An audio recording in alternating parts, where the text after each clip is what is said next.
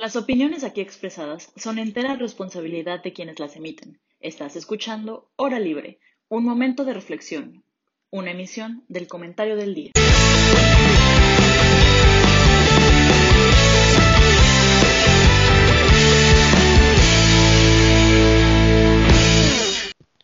Muy buenas tardes, espero que estén todos muy bien. Bienvenidos a una nueva emisión de Hora Libre. En este programa me acompañan mi compañera Fernanda. Per, ¿cómo estás?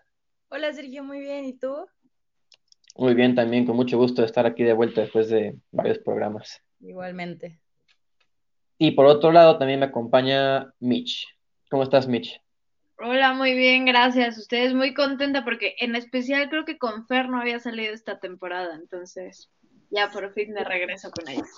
Teníamos un buen sin estar juntos en esta mesa. Entonces, pues sí es una mesa que dos personas hace tiempo no salían, dos personas no han salido juntos, entonces va a ser una dinámica entretenida, ¿no? Y bueno, para los temas del día de hoy, antes tenemos que abordar dos cuestiones muy importantes, lo que es este, corrupción e impunidad, ¿no? Dos temas que este gobierno ha sacado mucho a, a colación, que ha enamorado mucho, pero que mucha gente no suele entenderlas. Entonces, pues me gustaría empezar contigo, Mitch. Eh, háblanos un poco acerca de, qué es la corrupción. Gracias, gracias, Jayencito. Pues yo creo que sí es algo muy importante, en especial en este momento donde las mañaneras son palabras que todo el tiempo escuchamos, y corrupción, impunidad, y los gobiernos pasados, y corrupción, y corrupción, y corrupción. Y yo creo que muchas veces los tomamos como sinónimos, ¿no? Y entonces hablamos de impunidad y automáticamente creemos que hablamos de corrupción o a la inversa, que creo que es un poco más común al revés.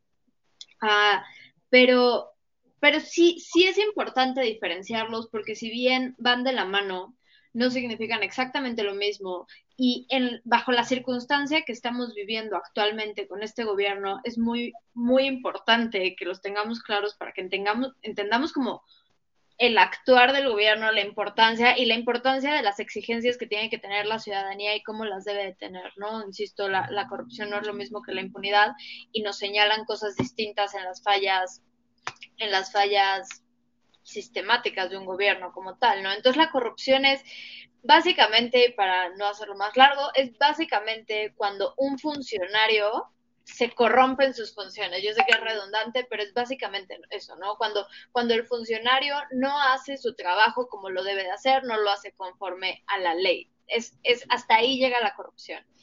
Entonces, si quieres, pasamos con Fer para que ella explique más esa diferencia con, la impunidad y nos profundice ese punto, pero vaya, eso es lo que tenemos que tener presente de la corrupción.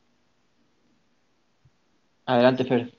Claro, este, pues sí, como dice Mitch, eh, generalmente la gente los suele asociar eh, porque se trata de un tema en el que la corrupción es el acto eh, delictivo, si así se le puede llamar, que se comete. En cambio, la impunidad es la falta de solución a dicho acto.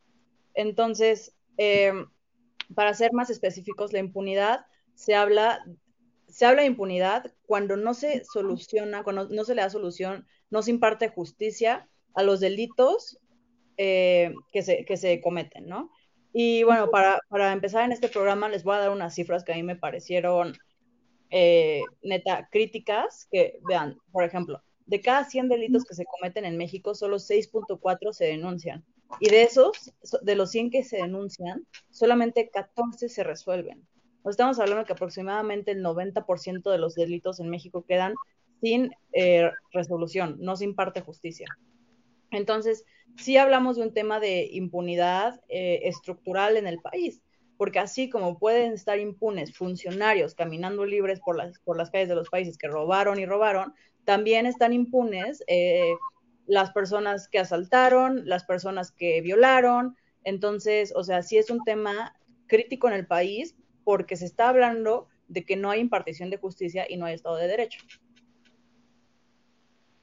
Y bueno, este, este punto que tocas creo que es muy importante, ¿no? Que, que no hay impunidad en el país, ¿no? Que los delitos no son castigados y no es algo nuevo, ¿no? Es algo que ya se viene hablando desde sexenios pasados y que nuestro sensei, nuestro cabecito de algodón, prometió que iba a cambiar, ¿no? Sin embargo, en el fin de semana nos topamos con un tema muy controversial, muy que, deja, que evidencia al gobierno, ¿no? El caso de, de Lozoya en el restaurante, ¿no? Entonces, pues, Mitch, ¿nos quieres hablar un poco de qué es lo que pasó el fin de semana para los que no están enterados? Se lo voy a dejar a Fer porque la veo con muchas ganas y muchos comentarios al respecto. Entonces voy, voy a dejar que, que Fer comience con el tema y yo le sigo.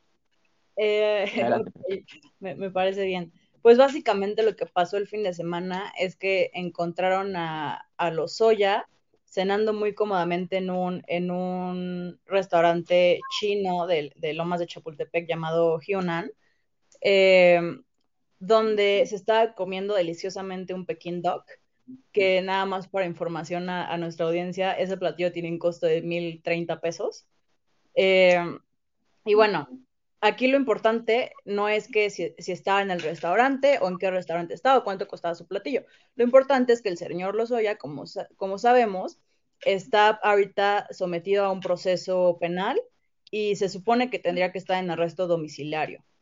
Entonces, pues vemos que no está, cumpliendo esa parte, está en uno de los restaurantes más caros de la ciudad y aparte está como si la Virgen le hablara, sin ni siquiera un poco de remordimiento de conciencia, eh, porque, eh, bueno, lo, de lo que se le acusa es de haber recibido sobornos por aproximadamente 6 millones de dólares eh, por parte de la, de la constructora Ode, Ode, Odebrecht, ¿sí, no? Eh, para, para proyectos cuando él era director de Pemex. Entonces, bueno, estamos hablando de un corruptazo que está gozando de una cena eh, deliciosa sin ni siquiera un poco de remordimiento en su conciencia. Entonces. Y, perdóname que te interrumpa, de, de alguien que además en su momento el presidente presumió que ya habían arrestado y que iba a hacer la extradición, porque no lo arrestan aquí, lo arrestan en España, si, En si España, mal sí. recuerdo. Y entonces lo extraditan y entonces la mañanera fue ya tenemos a este neoliberal de la mafia del poder y lo vamos a traer a México y él nos va a decir todo lo que todos los malos hacían y es como el, el pez gordo y el logro del gobierno, bueno, no, del gobierno no, de Andrés Manuel, que, pensaba, le, le, le, estaba ayudando a cumplir sus promesas de discurso o a validarlo más bien, más, más que a cumplir su discurso, a validar su discurso. Y de repente pasa esto, ¿no? Y entonces de repente eh, está en la calle y, y, nadie sabe qué pasa y la fiscalía está como medio loca. Y algo que yo creo además muy interesante es que lo, lo encuentran en, en, una circunstancia como la que vemos, ¿no? Muy, muy cómodo, como dice Fer, muy cómodo, en un restaurante caro, vaya, fuera de su casa, que es lo más relevante en ese momento, fuera de su casa y cuando mucha gente esperaba verlo en la cárcel, porque inclusive el director de Odebrecht dijo que sí era cierto, ¿no? O sea, en, dentro de su declaración estuvo tal cual decir, yo le entregué dinero a Emilio Lozoya dos veces, una vez como director de Pemex y otra cuando formaba parte de la campaña de Enrique Peña Nieto, y ahora lo vemos así. Y muy curioso, no, no sé cómo lo vean ustedes, pero me, me parece muy curioso que sea con tan poquito tiempo de diferencia que salen los videos de, de Anaya. ¿no? De, de, Anaya reviviendo el tema, diciendo que es inocente, y, y otra vez, pues prendiendo la chispa, básicamente, de, del caso Lozoya. Mira, yo creo que del caso Lozoya hay dos cosas muy importantes que podemos resaltar, ¿no? Uno es que él conoce cómo es el sistema mexicano, él se sabe impune, sabe que por el momento no le van a hacer nada, sabe que es, es el as bajo la manga de, del gobierno porque cuando quieran lo van a exprimir y van a sacar todo. Ahorita están jugando con él, ¿no? De que, ah, pues sí sé, no sé, este, tengo videos. Está jugando con sus tiempos, ¿no? Sabe que si dice todo, pues lo van a meter a la cárcel luego, luego, ¿no? Entonces, el, el güey no se hace de rogar y pues se espera un poquito, juega con los tiempos, ¿no? Y por otro lado, también la, la fiscalía, ¿no? Que, ¿cómo es posible que tengas este testigo protegido, lo podemos llamar, y que sí, evidentemente como es testigo protegido, pues le das un arresto domiciliario y todo esto, se supone que tienes que tener cierto control sobre él, tiene un brazalete de, localización y, y, pues todo esto, ¿no? Y le retiraron el pasaporte para que no, no escape. Pero ¿cómo es posible que siendo un órgano del tamaño de la fiscalía y teniendo a un delincuente del tamaño de Lozoya, ocurran estas cosas, ¿no? O sea, parece algo surrealista, algo, algo sacado de un, no sé, de, una historia de... Pero además, ¿sabes qué, Jayen? Perdón que te interrumpa. Yo no defiendo a Rosario Robles, ya habíamos hablado de ella hace un tiempo, no la defiendo. Pero a Rosario Robles la tienes en la cárcel porque hubo una falla en las direcciones, en el papeleo, y entonces la metes a la cárcel por un delito que no implica cárcel, y la metes a la cárcel por el, uy, no se me vaya a escapar, y entonces la tenemos ahí desde hace ya muchísimo tiempo, porque no se me vaya a escapar, porque puso ahí cosas mal en, los papeles, y, aquí, como lo puso mal, se ve la intención de escaparse, ¿no? Y lo ya, que si lo encuentras fuera del país, porque sí se te escapó, porque sí se salió, le dices, bueno, vente a comer alguna, no pasa nada, tú, tú camínate, ya, ya lo acordamos, tú sal a decir que el dinero era para, para gente que no quiere al presidente y ahí está, ¿no? O sea, ¿qué, qué, qué, qué, qué, nivel de, de, pensar? ¿No es lo que tú dices? O sea, para que no se vaya a escapar, pues ¿a dónde te vas a escapar si tu vida aquí está padrísima? Es a lo que voy, o sea, él no quiere escaparse, él está tranquilo de la vida, o sea, él sabe que, que mientras tenga algo que decir y no lo diga, no, le, no lo van a tocar entonces, pues se puede dar esos lujos, ¿no? Entonces, pues podemos hablar de cierto grado de moralidad, no sé, destruida, ¿no? O sea, como una persona que hizo tanto daño, que, está implicada en tantos problemas de corrupción, no tenga si, siquiera la, vergüenza de exponerse públicamente y salir a comer en un restaurante caro, o sea, es algo que, a mí no me cuadra, ¿no? Es algo como que, que dices, ¿cómo es posible que pase algo así, ¿no? Sí, yo creo que al final, bueno, regresando al tema de, central de, esta emisión, pues que es la impunidad, ¿no? Eh, la impunidad sabemos que es, un, es una falla en el sistema judicial de cualquier país y también es una falla en el Estado de Derecho. Entonces, a mí lo que me parece sorprendente es que tengamos tal falla eh, judicial en en el país que sea imposible someter a la justicia a este tipo de personajes y que solamente se someta a justicia a, las personas que vayan en contra de la ideología, no solo de este presidente, de cualquier presidente en turno o de cualquier presidente con intereses o cualquier persona en el poder con intereses. Em, estaba justo ahorita pensando que este tipo de cacería de brujas la veíamos cuando gobernaba Porfirio Díaz.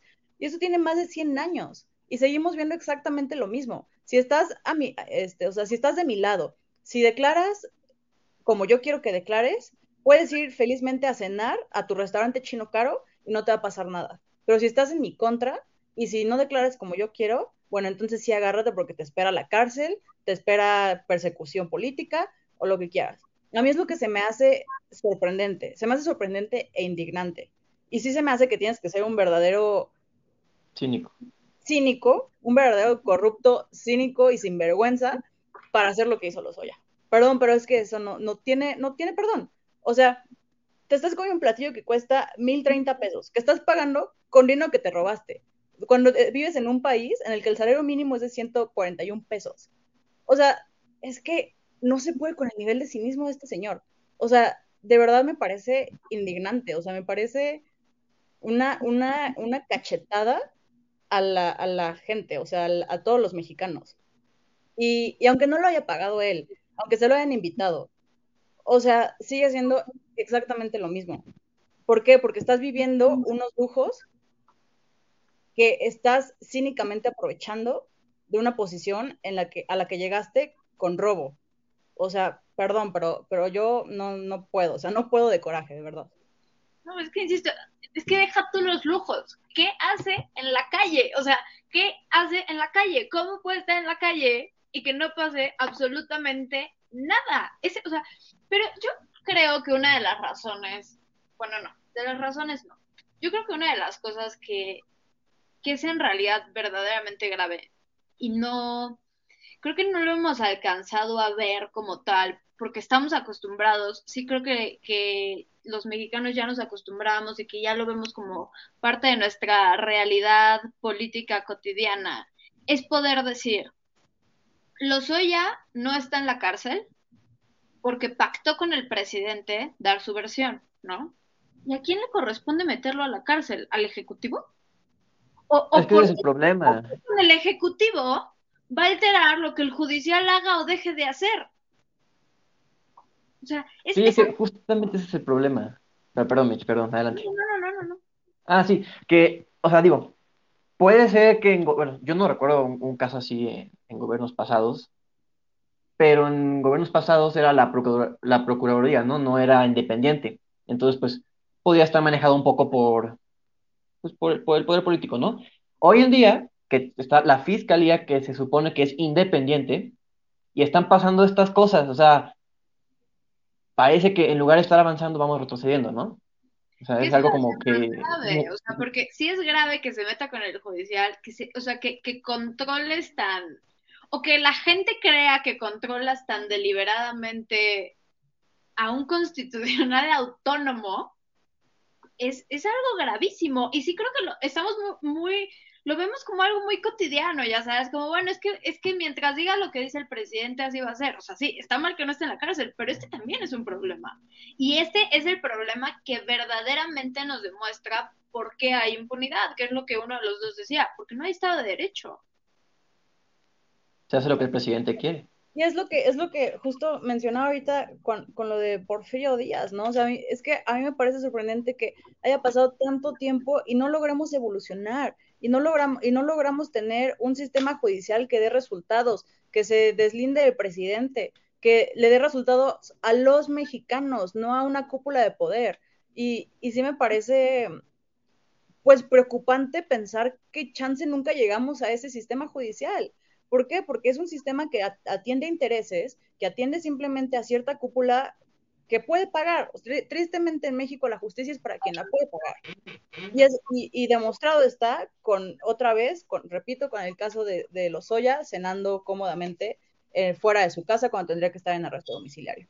Entonces, pues sí, o sea, después del corte creo que tendremos que seguir platicando el tema, pero se está poniendo muy bueno. Creo que todavía falta un poco para el corte. Ah, no, ya, ya es corte.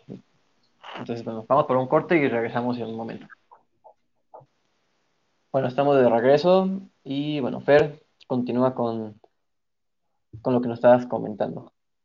Sí, este, bueno, ya para concluir este tema, sí, creo que es súper importante mencionar, eh, hay, que, hay, que, hay que distinguir perfectamente lo que está pasando con los soya.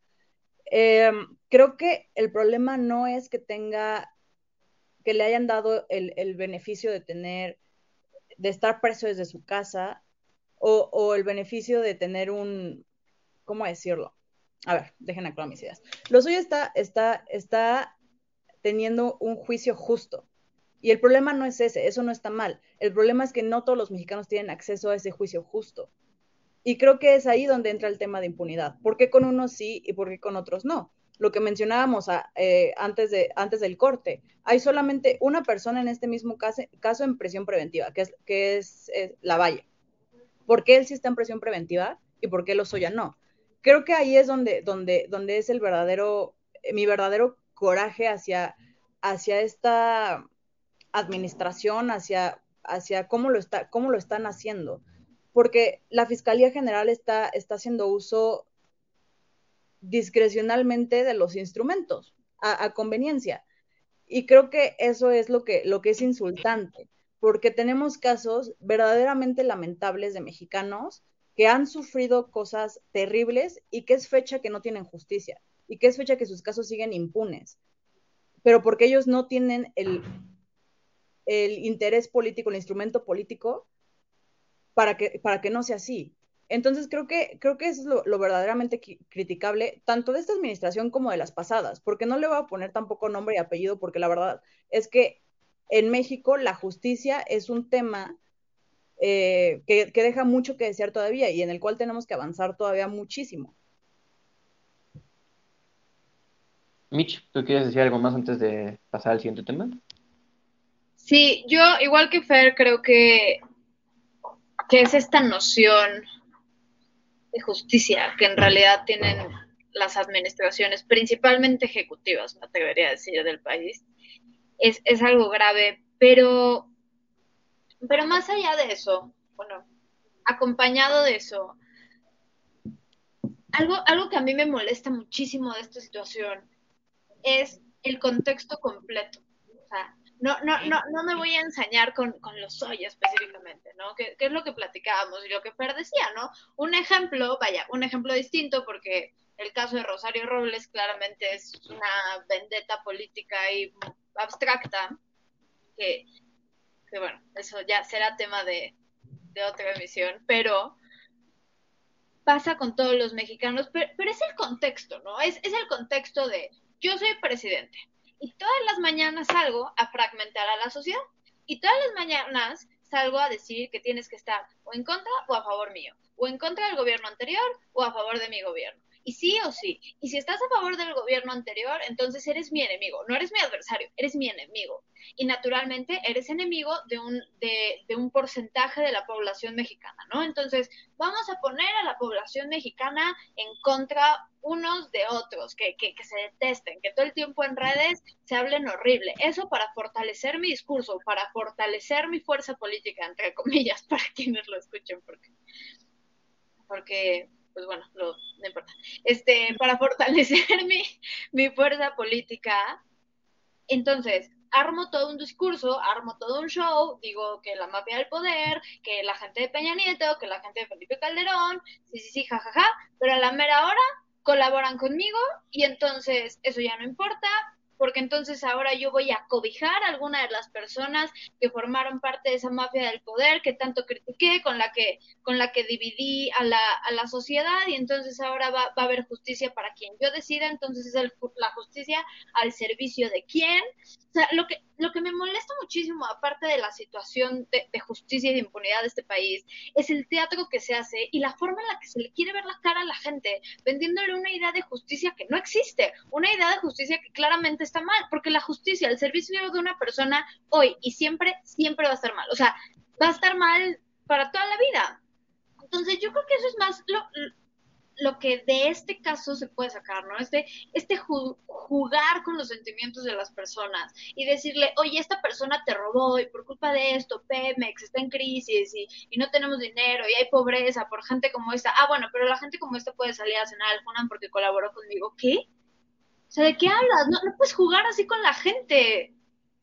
Me, me, me, parece, eso es lo que a mí me parece bajísimo de todo esto, bajísimo. Y además querer usar eso, entonces, para manchar a otra gente que ves como tus adversarios, que ya lo mencionaremos, de los videos de Anaya, que como pequeño comentario, yo sé que hay mucha gente en contra, mucha a favor, yo sí creo que en este momento Anaya es un contrapeso para el gobierno, pero pero entonces aquí estamos jugando y no se vale que quieras jugar así con la gente, no se vale que quieras jugar con la justicia. Y lo más importante, que yo creo que es por la razón por la que definíamos corrupción y la diferenciábamos de impunidad, es porque esa impunidad sí le afecta, como dice Fer, a todas las personas de este país. Mientras que la corrupción sí lo podemos encasillar un poquito más a los funcionarios nada más cuando tú vendes que ya no hay corrupción y vendes que no hay impunidad, le estás queriendo ver la cara a todo el mundo, porque casos como estos son el ejemplo perfecto de cómo sí hay un país con impunidad y hay un país que responde a la justicia que a ti se te antoja. Sí, o sea, completamente, completamente de acuerdo contigo, Mitch. Y además, agregar al, al, caso lo que, lo que dices, ¿no? De cómo se está tratando este tema, de cómo se está haciendo un show mediático y de que entonces ya no estamos hablando sobre los 6 millones de dólares que sigue teniéndolos hoy en su cuenta. Estamos hablando sobre quién tomó las fotos, sobre qué patos estaba comiendo, sobre, ese, o sea, sobre cosas irrelevantes que quitan de, del centro el verdadero problema. Y el verdadero problema es que vivimos en un país donde la justicia es solamente para quien la puede pagar, donde la justicia es solamente para quien tiene intereses políticos y donde vemos a personas que han cometido actos horribles, fallas gigantes al, al Estado y están libres como si nada disfrutaban con sus amigos de una cena. Mientras... Y... Sí, dime. No, no, no, perdóname.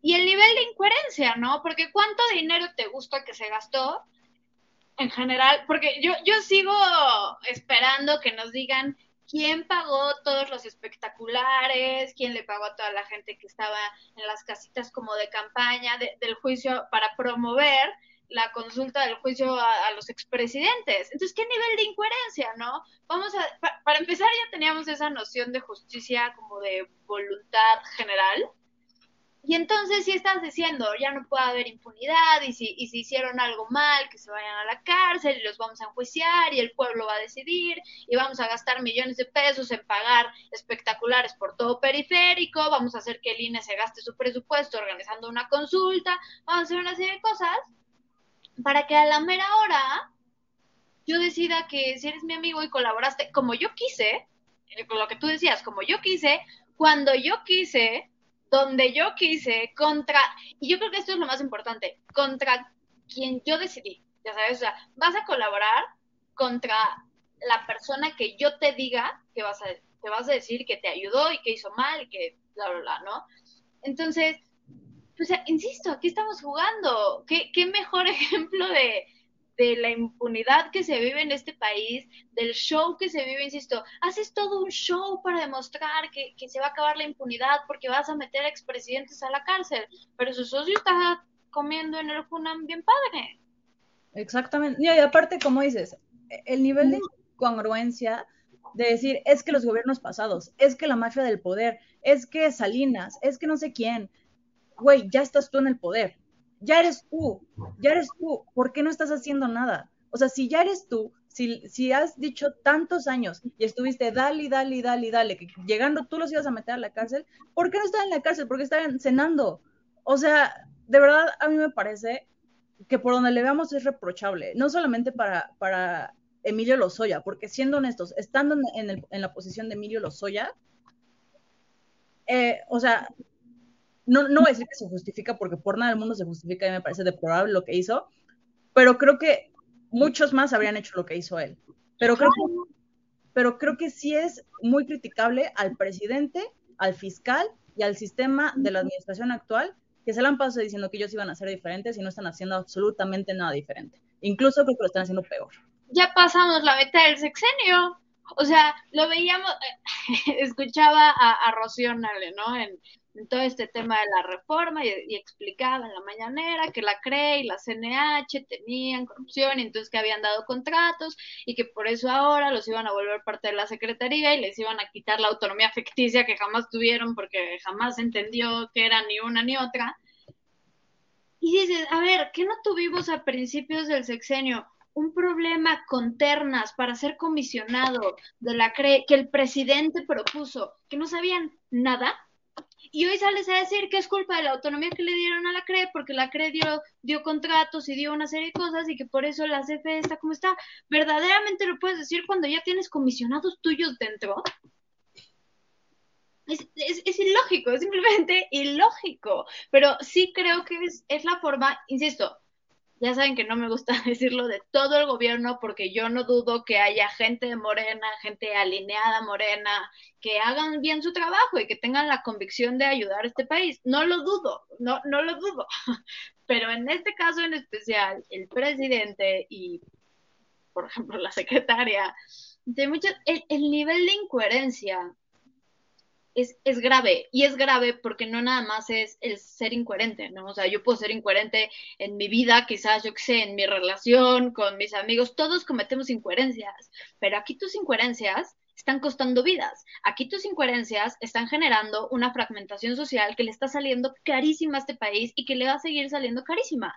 Mucho cambio, mucho cambio, no va a haber impunidad, un, discurso únicamente político, porque sigue habiendo muchísimos feminicidas sin estar en la cárcel, sigue habiendo muchísimos asesinos sin estar en la cárcel, etcétera, etcétera. O sea, además este discurso de solo la impunidad aplica a lo político me parece una burla para el pueblo mexicano en general.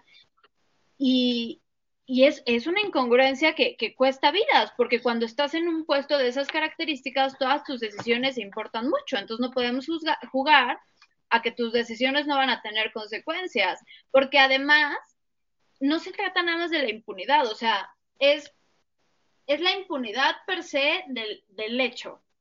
Y después de quien, quien permite la impunidad está generando impunidad y también se le tiene que juzgar. Es, es toda una cadenita.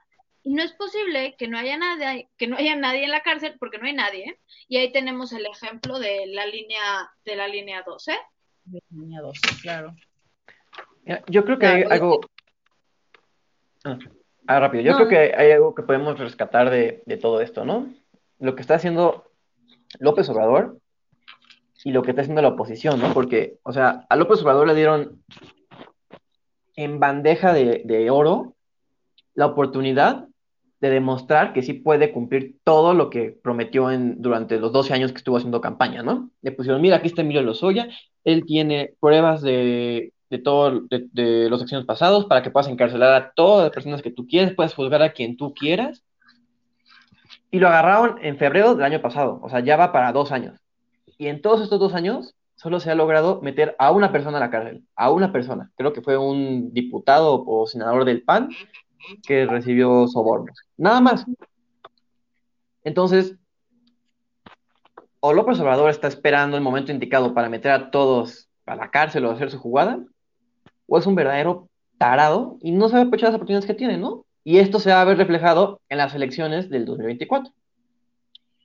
Pues que, si de por sí ya van, ya van de bajada, ¿no? con todo lo que ha pasado estos últimos meses, ya van de, van de bajada, entonces pues o López Obrador estaba esperando el momento indicado para hacer la jugada, o de verdad es un completo inepto tarado que no puede, que, no sabe aprovechar las, las oportunidades, ¿no?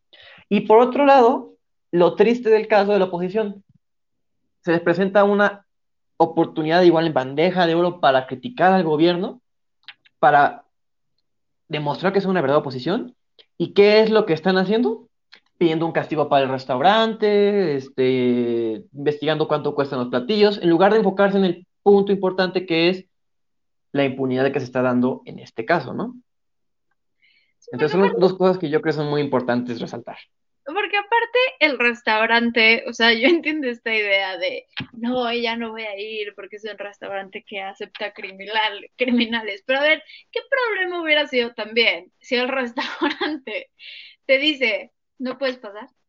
No puedes pasar porque porque no queremos, porque fuiste prófugo, porque o sea, no lo puedes hacer, es una especie de discriminación que en este país también está penada, ya sabes, o sea, no, no era algo que le correspondía al restaurante, o sea, el restaurante no le puede negar la entrada porque literalmente lo tiene prohibido por la ley, o sea, simple y No, al contrario, o sea, con todo lo que se gastó ahí, seguramente con esto de la pandemia, pues salieron ganones, entonces, pues qué mejor, ¿no? O sea, el restaurante no hay que reprocharle nada, o sea, ellos, su labor es vender comida, pues, ¿qué van a hacer, no?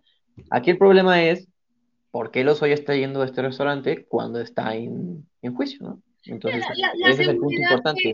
Que, demuestra, ¿no? O sea... Exacto, o sea, el cinismo con el que va, o sea, personas sin escrúpulos, o sea, de verdad es gente que le vale. Sí, yo estoy completamente de acuerdo contigo, Jayan. Aquí también es muy criticable la, la posición de la, de la oposición, porque, este, sí, de la oposición, porque de verdad es que a mí me parece sorprendente cómo solamente, parece que nada, tienen una guerra mediática contra López Obrador. Y aquí retomo mucho lo que dice Mitch, y lo, y lo he dicho mucho yo en, en misiones pasadas, no entienden que sus decisiones como funcionarios tienen consecuencias y que sus decisiones afectan a la vida de miles de personas.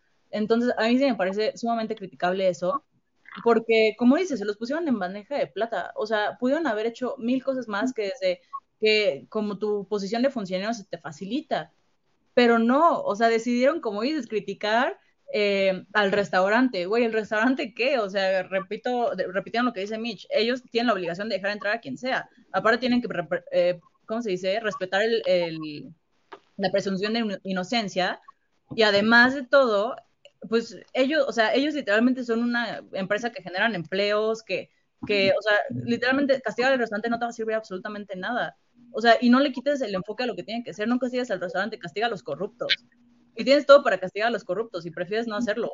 Prefieres enfocarte en, en si un restaurante los deja pasar o no. Güey, creo que tienes entonces tus prioridades y tus enfoques completamente mal planteados es muy 4T de su parte culpar al restaurante. O sea, literalmente es que yo sí creo que es algo que saldría el presidente así en la mañana, ya sabes, como este restaurante de fifís que, se alimenta de la mafia del poder tiene la culpa. O sea, es que es absurdo. Yo insisto, a mí la verdad lo que me da mucho coraje es, lo que me da mucho coraje es el juego y el juego con la gente, ya sabes. Hay muchísima gente que apoya a Morena por convicción, porque verdaderamente creen que va a ser lo mejor, porque y es bien válido, o sea, no, no podemos juzgar eso, ya sabes, es bien válido, y es bien válido que la gente haya votado inicialmente por Morena, porque las pasadas administraciones tuvieron muchos errores, pero eh, está bien feo que, que votas por Morena, ¿no? Y, y o eres, te consideras afiliado a Morena, pero eres una persona que verdaderamente cree que está haciendo lo mejor para el país, ¿no?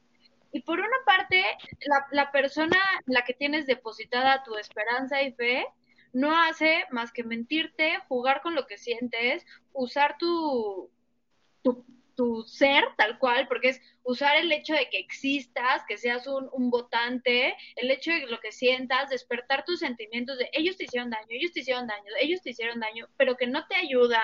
Por otra parte, tenemos este, este conflicto social de, de morenistas o no ciudadanos mentándose todo todos los días. O sea, la verdad es que me parece una situación muy, muy, muy triste. Y muy, muy, muy triste porque creo que es un descaro por parte del presidente, un completo descaro. A ver, y son detalles chiquitos, ¿no? O sea, ponle tú que dices, bueno, es que analizar sus intenciones de la reforma energética pues es muchísimo más complicado, muchísimo más técnico, tenemos que analizar los pros, contras económicos, lo que tú quieras, lo que tú quieras. Un detalle tan chiquito. ¿qué presidente tiene de, que, que, gobierna un país de más de 120 millones de personas, con un índice de pobreza agudísimo, siendo el país número 60, 60 con más impunidad, siendo de los países más corruptos del mundo, de los países con más feminicidios, de los países con más narcotráfico, de los países, o sea, te pueden listar todas las cosas que, que este país tiene como problema. ¿qué presidente bajo esas circunstancias en pandemia, de los países con más casos y más muertos, tiene el tiempo para todos los días salir a perder el tiempo, dos horas en la mañana, a decir quién es quién en las mentiras de la semana en los medios de comunicación y a la mitad del sexenio escribir un libro? ¿Qué presidente tiene el tiempo de escribir un libro durante el sexenio?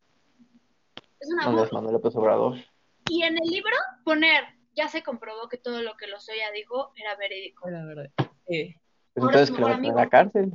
O sea, y es que aparte se ponen el pie solos, porque con todas las mentiras que están diciendo, llega un punto en el que solitos se están contradiciendo y solitos se están poniendo el pie. O sea, y, y a mí me da muchísima risa, y perdón si llego a ofender a alguien, pero me da muchísima risa que todas esas personas que se, que se jactaron de que es que este presidente ya agarró a Lozoya, ahorita están dando marometa y media para defender a Lozoya.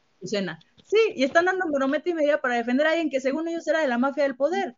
Y entonces, pues yo ya no entiendo, o somos o no somos, o sea, o estábamos en contra de la mafia del poder o somos parte de ella. O sea, porque, porque a mí me parece más que, nos estamos volviendo la nueva mafia del poder y no la cuarta transformación, como tanto decían. Porque aparte la incoherencia, ¿no? La mafia del poder, ahí te va lo falaz del argumento. La mafia del poder era mentirosa y corrupta. La mafia del poder era mentirosa y corrupta. Lozoya era parte de la mafia del poder, súper parte de la mafia del poder, porque, vaya, era... era el encargado de repartir los moches para la reforma energética, exacto. Exacto, director de Pemex, súper partidario, exacto, de la reforma que tanto odiabas, que estuvo en tu discurso de campaña, que hasta la fecha, insisto, tu secretaria de Energía sale a decir que todo es culpa de esa reforma.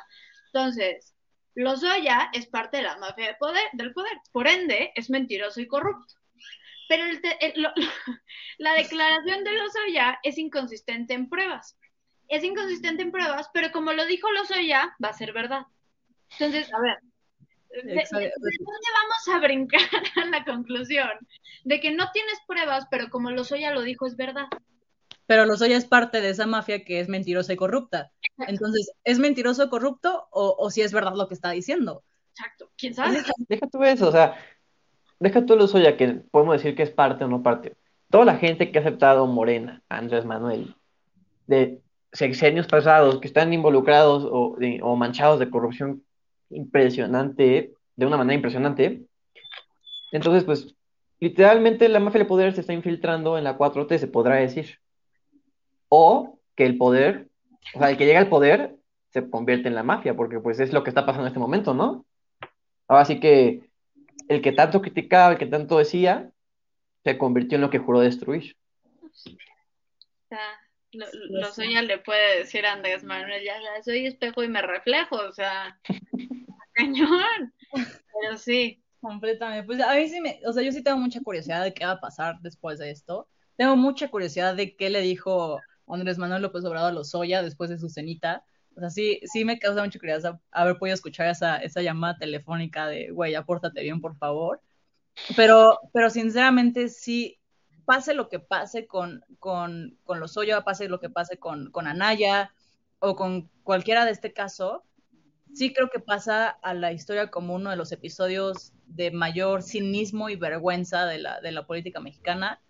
Sí creo que fue una cachetada a todos los a todos los mexicanos que se han quedado sin trabajo en esta pandemia, a todos los mexicanos que, literalmente viven al día.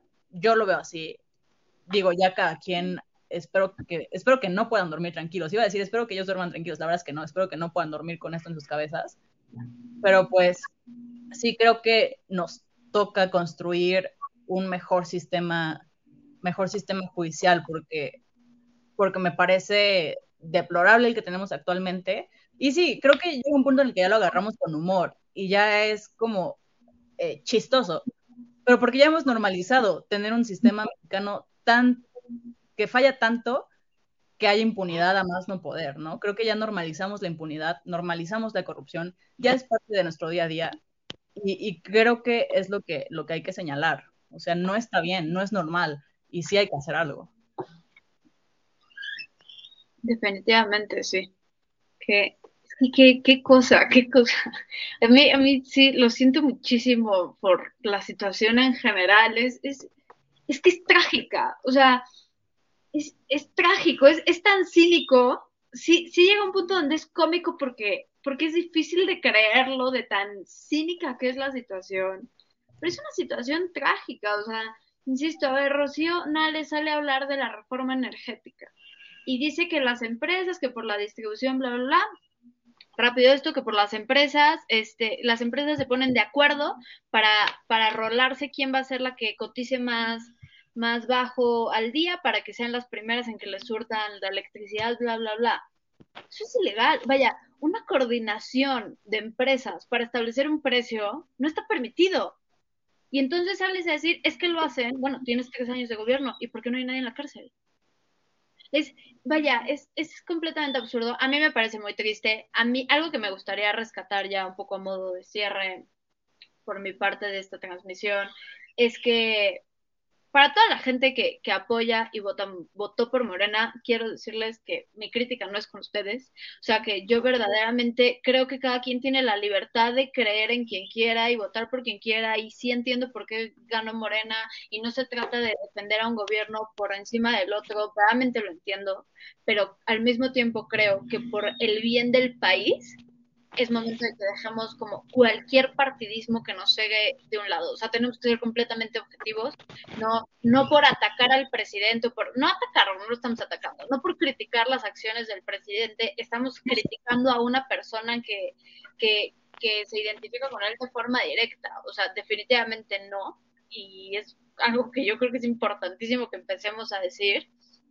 Pero, pero sí, o sea, lo cierto es que el presidente está jugando con todos nosotros y está jugando con nuestras cabezas creyendo que le vamos a creer todo y qué falta de respeto para las personas que lo pusieron en el poder, creerlas tan tontas como y, y, tan interminablemente leales como para pensar que toda la vida le van a creer lo que él diga.